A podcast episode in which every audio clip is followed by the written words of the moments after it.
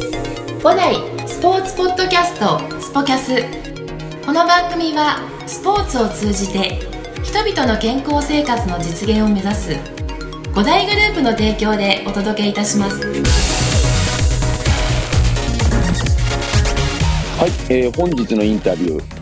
えー白楽支店広北支店ヘッドコーチ鳩谷和信コーチです、えーこの方ですねとにかくスケールが大きい方でして、えー身長が1 8 5センチ、えー肩幅もがっちりしてますえードライバーなんですが、えー僕も1回見たことあるんですけどね300ヤード飛ばすんですよね、えーこれ平均だっていう噂があるんですけどちなみに橋場コーチ鳩谷コーチの平均300ヤードでこれいいですかね平均300ヤードですごくないですかこれそうですね。ね300飛ぶ最大ではないんでね。えね平均ですからやばいですよね。ガチです、これえ。ガチですかいやーっていうね今もう横に、えー、橋場コーチがいたんで、えー実際に聞いた方が、えー、わかると思って今話しかけちゃったんですがねあの300ヤードとにかくねもうスケールでかくてちなみにレッスン中の声も大きいですよねこれねいやうんやっぱり、あれは真似できない。真似できない。なるほど。そんなですね、遠くにいてもレッスンしてるのが正直わかる、えーそんなスケールがでかい、 でかすぎる鳩谷コーチなんですが、えー見てるだけでね、元気が、えーもらえる、えーコーチです。とにかく、いろいろなですね、経験をされていました話を聞いてですね、えーだから鳩谷コーチってこんなにでかいんだと。えー身長だけじゃないですよ。身長だけじゃなくて、あ、こんな大きな男なんだっていうことが理解できる、えーお話なので、ぜひ聞いてください。はい、えー、ゴルフコーチ、えー、鳩谷コーチです。よろしくお願いします。はい、よろしくお願いしまおす願いします。はい、えー、今、ちょっとびっくりした話があったんですけど、えとんでもございません、えー、あのまさか、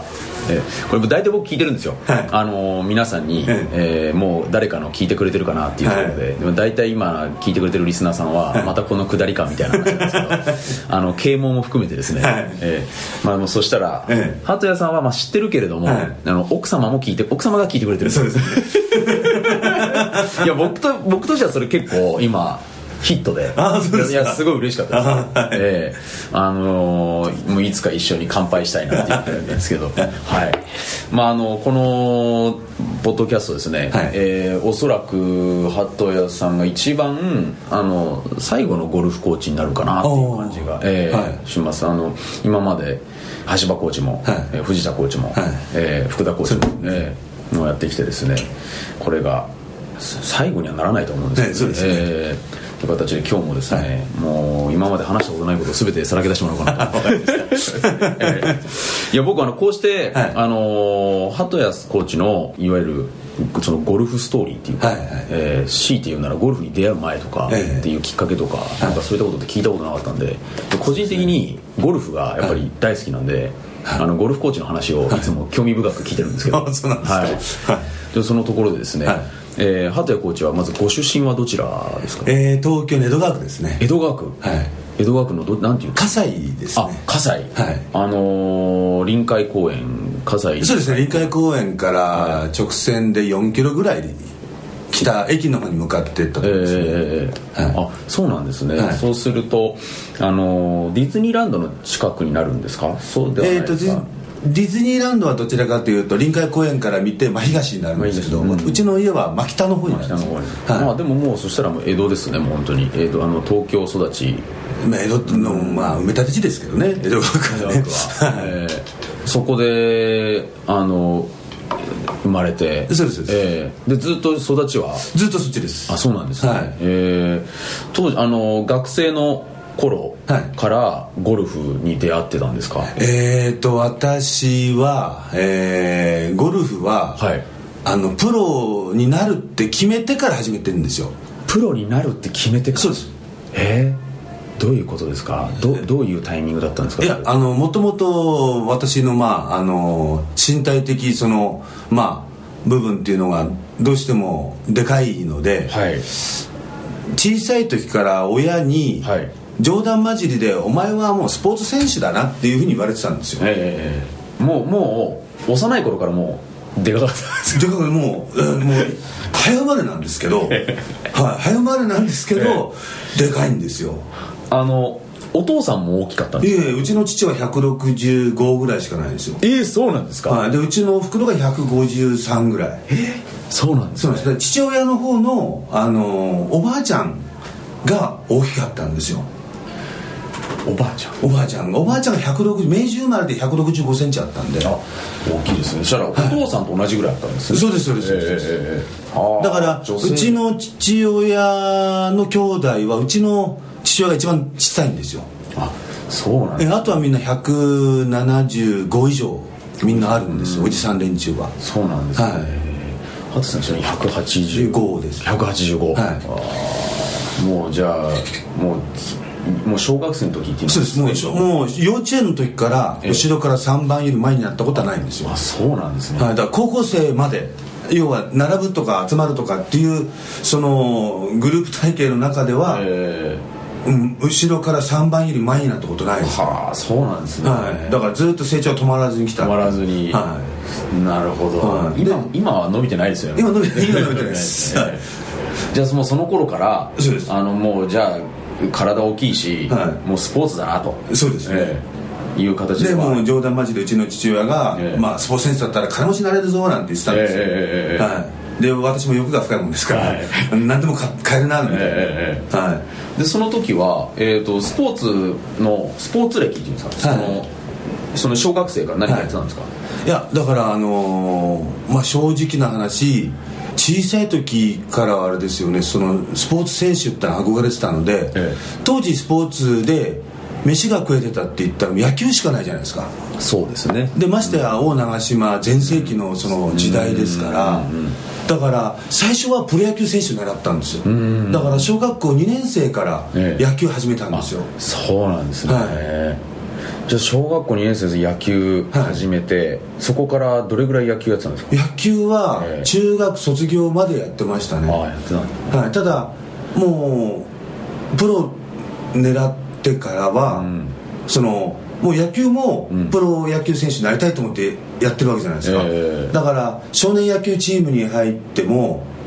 5年生の終わりぐらいからですねリトルリーグの方に転校したんですよはいはいもう、はいはいうんいきなりもう、んあの高校こうなんかあの高級の方でできるようにやってるんで、そっちで転校してやったんですよ、それが、あのー小学校5年生の時に転校して、はいでそのまま、えーリトルリーグで中学校3年生にいええー中学入るぐらいまで中1の途中ぐらいまでやってたんですけど、うんちょうどその頃に目を悪くしてえボール指をピッチャーが投げる回転のボールが見えてたから打てたんですよね、ええええ当時は、はいでましてやあのー長打力もあったんで、はい良かったんですけど、うん目が急に悪くなって、え球の回転が見えなくなったんですよ、はボールの回転えがボールの回ではい、はいピッチャーが投げるボールの回転が見えてると、ん昔よくあのあ川上監督がはい現役の時に、ええボールが止まって見えるなんていう話ええはいはいはがい逸話であったんですけど、えで本当にそれぐらいに見えるんですよボールが、うんあこの回転だと思うから合わせられるんですよ、はでそれが見えなくなっちゃったんですよね急に急にそれでもう視力が落ちたってことそれ視力が落ちああたはいはで急にあのーそれで野球に自信をなくしまして、はいこれはプロでやっていけないとい思って、ん一応眼鏡はかけたんですけど、えあまりにもその急激なその目の悪さではいドキンガンみたいになってるわけですよ、ええだから眼鏡かけるとそのひ屈折率で球が要は来てる角度が違うわけですよね、はいだから打てなくなっちゃったんですよ、これはいかんとええでそれで次そのプロとしてやってるなんだって言ったらゴルフしかなかったんですよねえそのいわゆるそのボール見えなくなってだんだん自信なくして、はじゃあそのその当時鳩谷少年はあの自分があのいやこれじゃあプロで飯食っていけないと、はいじゃああとこあの目悪くなっても、はできるものは何かっていうことを考えたらそうですゴルフだったんですかうんそのプロとして要はなんていうんですかしょ、まあ、お金が稼げるという,、あのスポーツの業種ではもうゴルフしかないわけですよ日本では、その当時はでちょうどその時に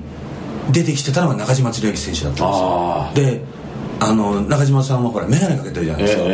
ええできると思ったんですよなるほこれはできるかもしれない、はい、もうそうですよね、この漫画にも漫画にもなってるぐらいですからね、ええあそれのその時にあのいわゆるそのテレビで見てたりですとか、ってなってあとすごいですねあのプロではい飯食えるのはどれかっていうセレクトだったんですねもうそれしかないんですよすごいっすね だから最初からそれだけ読めなかったんですよいねややっぱりいやいやいやいや夢とかうんぬんじゃなくて金稼ぐのは何かって考えただけですからいやそれはでもあのいある意味僕らからしたらすごいですよなんかその稼げる稼ぐっていう気持ちがあったんですもんねもうね小そうですねん、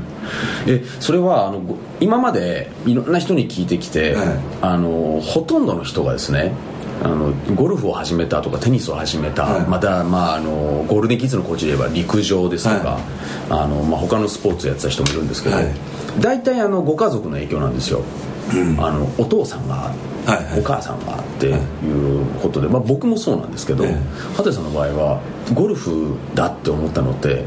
あのお父さんとかご家族の影響じゃなかっいたやそれもありましたよ、うちの父はゴルフあの大好きでしたからねあやはりお父さんはゴルフされたんですねはいうん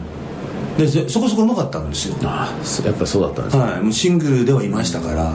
あじゃあその影響もあってゴルフをなんかそう身です近に感じることはできそたうんでですすそねうですだから、ゴルフはプロがある野球がプロがあるっていうその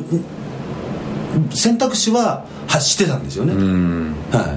あなるほどですねじゃあそのでもあれあの、まあ、今テレビでもよくやりますけどやっぱ野球やってた方って、はいすごい飛ばす人多いじゃないですかああ、えーそうですね一番最初ゴルフやろうと思って、はいあのまあ、やるきっかけを作ったわけですよね、はいはいはいやりたいっていう、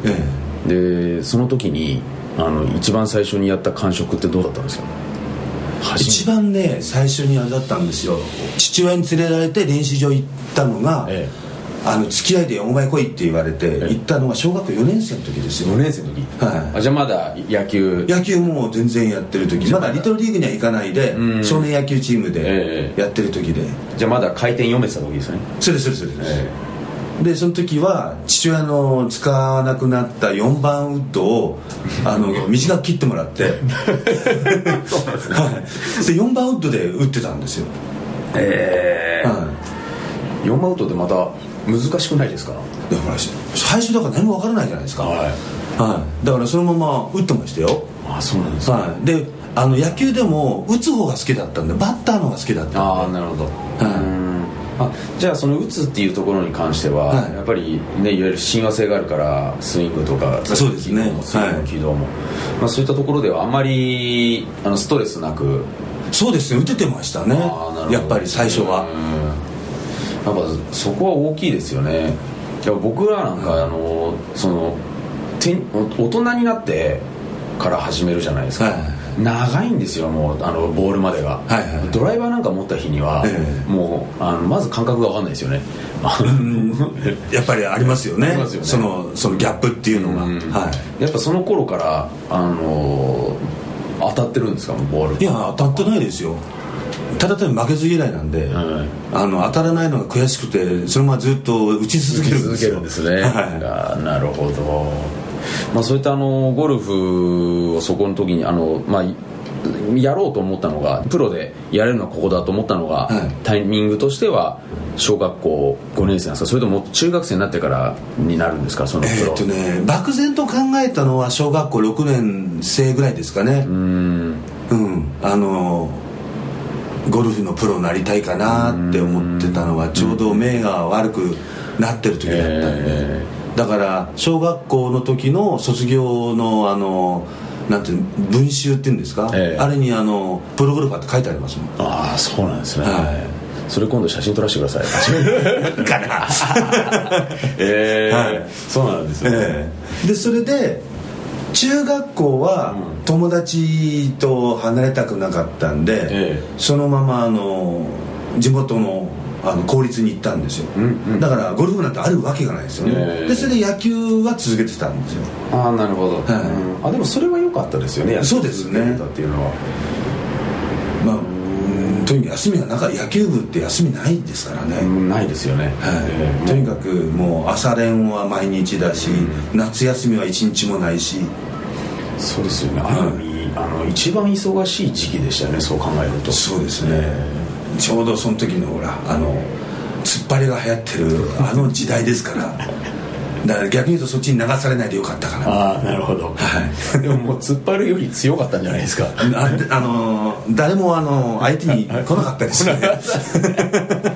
さすが、 まあ、僕はあの個人的にはボスってちゃんと言ってるんですけどやっぱさすがですねそれは誰も来なかったですよね誰も来ないですよはでも私もそそういうの好きじゃなかったですからね、ええなるほどはい、みんな仲良くが好きなのでうんは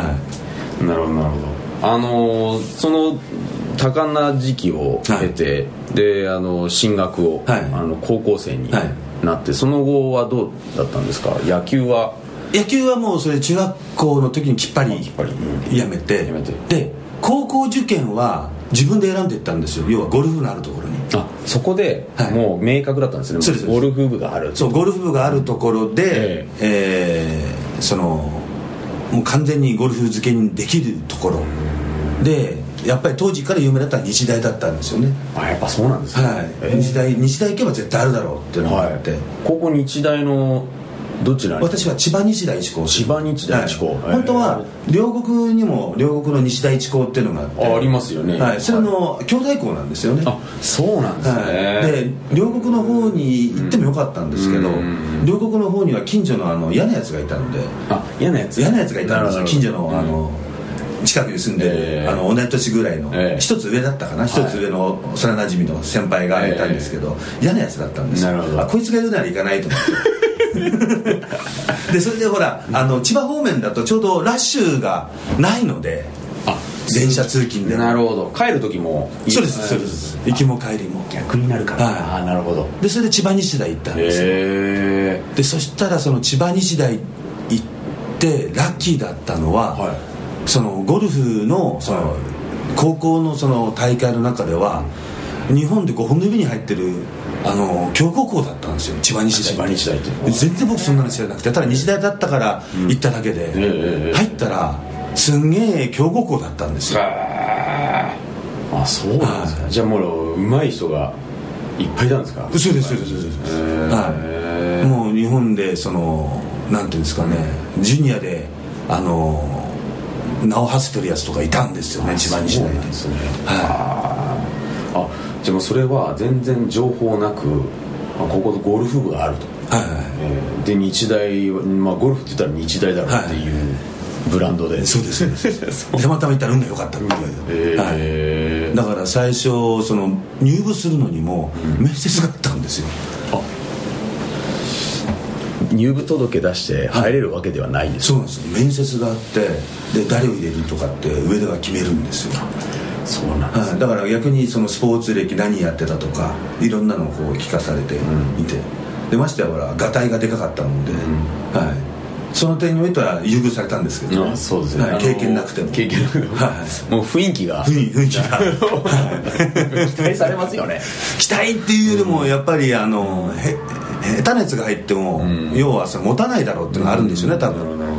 はどその後その後高校生活はいかがだったんですかい、それがまあその部活が強豪校だっただけに、えめちゃめちゃきついんですよそれはもう練習練習がとにかく使ったですねというのも打つ練習じゃなくて、え基礎トレーニングが半端なかったんですよああもうやっぱり強豪のと高校とかってもうそうなんですねやっぱりどうなんですかね、さ先輩のただ単になるねあのなんていうんですかししごき的なしごきっていうかそれをあの、ええサディスティックに見てるっていう、えーいわゆる可愛がりですえーそうですね ある業界では可愛がるという可愛がるというねまち間違いなくそれですよあはいあ厳しか厳しかったんです1ね年生の入部してからが地獄でしたもんああそうですか足が痛くて動けないんですもんだって電車乗れないですもんそれはもう本当にもうもうきつすぎちゃってもうきつすぎてきつすぎてとあの当時まだうちの実家はあのー和式のトイレだったんですよもうまだ当時、えーえーえーえーうん多かったですもんね座れないですよだから 足の筋肉が筋肉痛できつすぎちゃってはい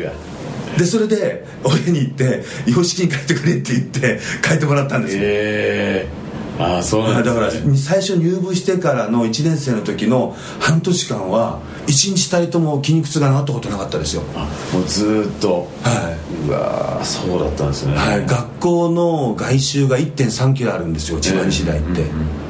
田舎だからなめちゃめちゃでかいわけですよ、えでそれを先輩は軽く5周とか10周とかって言うんですよその日の気分で気分が でまず軽く僕一番ランニングが大嫌いだったんですけど、ね先輩命令はするしかないじゃないですか、でいつもビリビリケツなんですよ私が、はい大体走るの苦手なので苦手だったんですね苦手な短距離は好きなんですけど、ええ長距離大嫌いなんですよ でそれでいつもビリケツで回ってくるとあのその次のメニューがあるんですよね、ええそれがスクワットなんですよきつでそのスクワットが部員の数かける1人100回数えなきゃいけないんですよ部員の数何人いたんですか13人から始まったんです13よ人から13人から始まるんですだから13人だから1300回うわ1300回もスクワットなんて当時やったことがないじゃないですかないでやらせるんですよ1300回ってはい連続でですか連続で持ちます持たないですよ持たないですよね持たないですよえ持たないけど、えへたり込んでも「立てこの野郎」言われて、ええ蹴りが入って、え思いっきり立たされるんですよでそれであのもう本当にもう泣きながらの状態ですよね、えはいいつかこの先輩殺すと思ってました えその先輩方は、はいあのやらないんですかやらないですやらないですかだ1年生の時その先輩たちはやらされてるわけですよああやらないでそれを、はい次はまた、はい後輩職もう日大の悪い習慣ですよねなるほどはい、もう昔の体育会系もそれはもうあれですけどね,、まあそどうのですよねうんあのね職種職種っていうかあの業種ねあの種類のスポーツでももう先輩のそのしごきってそんなもんだなという時代でしたからそうですよね、はでも相当あれなんじゃないですかあのうん強くなったんじゃないですかそういういや半端なかったですよ、えあの冗談抜きで私のあのその当時その1年生で入部した中には本当にその私と同じでプロ目指したやつもいたんですよええ一、人でそれがキャプテンな後のキャプテンになって私が副キャプテンになったんですけどだからそいつがあれでしたよねやっぱりあのなんていうんですかねトレーニングを普通は1年生の時で終わって、え2年生からは、ね、後輩をいじめるっていうパターンになるじゃないですか,、うんはいでそいつがいたから今度は2年生でも3年生になってもずっと練習をその続けるんですよだから高校3年生までスクワット1000回より少ないっていう時そうそうなかったですもんすごいっすねそれだ毎日ですかよねらそうキャプテンがやるんですよだから俺もやんなきゃいけなくななるしうんそしたら、うち私たちの同期の3年生は部活に来なくなるわけで すよ練習の時行くと、んトレーニングの時は来ねえとかってなるわけですよね、ええそうですよね、まあ容量が良くなっちゃったりするとまたねそうなんですねだからそのそいつのおかげかもしれないですよね基礎体力がついたっていうそのれははねすごいですよねはい大きいですよね、ああでその高校2年になる頃に、ええ千葉西だけ中等部もあったんですよねはい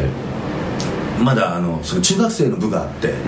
部室が同じなんですよ、うんうんそしたらジャンボ尾崎の息子が入ってきたんですよ中等部にそうなんですか私が中、はいあの高2の時に、ええええ彼があの中1で入ってきたんですはよ、いはい部活で、はいだからねゴルフやってる人間だったらジャンボ酒って、うんもう誰でも知ってるあれだったんもうそうですよねはもちろんあのもう誰でも知ってますよね今今でもい、知っ今てる今でもあれはレジェンドになってますけど、ええその当時からレジェンドですから、はただ私が高校の時はもうジャンボがもう大スランプの時でいあー低迷で名前が消えかかってるぐらいの時だったんですよあそうだったんですね、はいでその時にその息子が入ってきて案外息子とあのなんていうんですかねあの気があったんでしょうね多分ね、はいそんなに怖くない先輩みたいに思われたらしくてあの鳩谷先輩そうがそうそうそう高校生の鳩谷先輩が怖くなかった、はいでそれで「お前んち連れてけ」とうんプライベートの時に「はいお前連れてけ」って言ったら「いいいいですよ」なんつって連えれてってくれたんですよ、はい、で私とそのそのキャプテンやってたやつと2人3人で、ええジャンボの家に行ったら、ええジャンボさんいたんですよははいいえお家にはじ初めて行って初めて会って「ええでお前らなんだ?」って言ったら「あの僕千葉西大の」って言ったら「あ直道の後輩か」ってそのジャンボさんの弟に直道さんっていうんですあー尾崎そ直道うさ、んですねはいはいはいで直道さんがええ第1期生なんですよ千葉西大のあそうなんですかはいへえでそれであのゴルフ部を立ち上げたんですねあそうなんですか、えはでそれで「お前後輩なのか」って言われて「そうです」って随分前にガタイでけえなって、まあ、ジャンボさんでかかったんで、はいはいそうですよね、はい同じぐらいですよねいや私のでかいんですよ一回りでかいんですあよ一回りでかいんですかジャンボさん実は会うとスラッとしてるんですよあそうなんですか、はえー、なんかすごい大きく見えいます大きくね、見えるんですけど、なんかお腹周りもでかいの見えるじゃないですか、すげえ細いんですよそうなんですか、はいへえもう今はねなんかあの女子のプロ一人なんか、そうですね原エリカです原英莉花さんはい、ねあの綺麗な子ね、ね育ててはい、育てて、ねでも何人もいるんですよあなるほど、はい、たまたま彼女が出てるだけで、なるほどはい、これから出てくる子何人か来ると思いまあすよそうなんですね、はいあじゃあそんな出会いがあってそうなんですよだからあのそれがあって、はいたまたまそのトレーニングルームをそのジャンボさんが自分のために作ったとえでできたばっかりだから、はいお前たち使っていいぞって言われて、ええあのそのトレーニングルームを使えるようになったんですよだから、はい今でいうね昔は根性理論のあれだったのが、えだから今のそのサイエンス的なスポーツの先駆けだったですよね、ああそうなんですね、はいそのあの根性スクワットなんかよりもはるかに、あの レベルの高い考そうですえ方したら設備がはいその時に出会ったわけなんですよねそれが高校二年生2年生の時だからその時に、えーちょうどジャンボさんのその家に研修生がいたんですよ、えでそれが今のあの金子中堅さんって日本の商業はいはいはいええがまだ彼なんかが金子さんなんかがまだ研修生えあは面倒見てたんですかいそうです3人3人いたんですよあそうなんですか三人あじゃあそういうやっぱりあの弟子というかそう昔から取ってましたよジャンボさんはあそういう流れがあるんですね、そうみんなだから昔からやっぱり習いに来る習いに来るっていうか、えもう弟子入りするっていう感じで3人ぐらいいて、えでもちろんね私たちも年上ですから、うんいいのが来たっていう形で、今度は小遣いさせられるわ けですよ犬の散歩行ってこいとか、ええ車洗いとか、ええなる ほどだから当時ジャンボさんでめちゃめちゃでかかったので、ああなるほどですねはいええ敷地は本当に1000坪以上ありましたからねすごいですねすごいですよ1000坪ですかだってまずあのー庭がええテニスコート一面優にあるんですから、ああすごいですねそうその他にあの駐車場があって駐車場が車10台以上止まれるところがあって、えでその中にトレーニングルームのアパートがあってで家があるじゃないですか、うんでその裏にあのープールもあったんですからえうーんだからプールも掃除しろ言われ てあの飛び込み台があるようなプールなんですよ深さ3メーターぐらいすごいですねはいええ大豪邸ですよあのまあ都内にあああるあの習志野にあったんですねあ習志野の方にはい習志野の自衛隊のすぐ隣にええあったんですよ、あそうだからいつもその帰り道にジャンボさんのお店もあったので、ええあのゴルフショップが、えだからあのいつもそのゴルフにおいては千葉西大行ったおかげでめちゃめちゃあのなんていうのいいその環境になってたんですよねああそうなんですねはい、だからもう高校を卒業したらすぐプロになるって、えあのプロのその道に入ろうっていうもうそ自分の作ったレールがあったんですよね、ああなるほど、はい、だからそこまで順調にいってたんですけど出たんですか、はいそこまで、ええそこまでもそこまでそこまで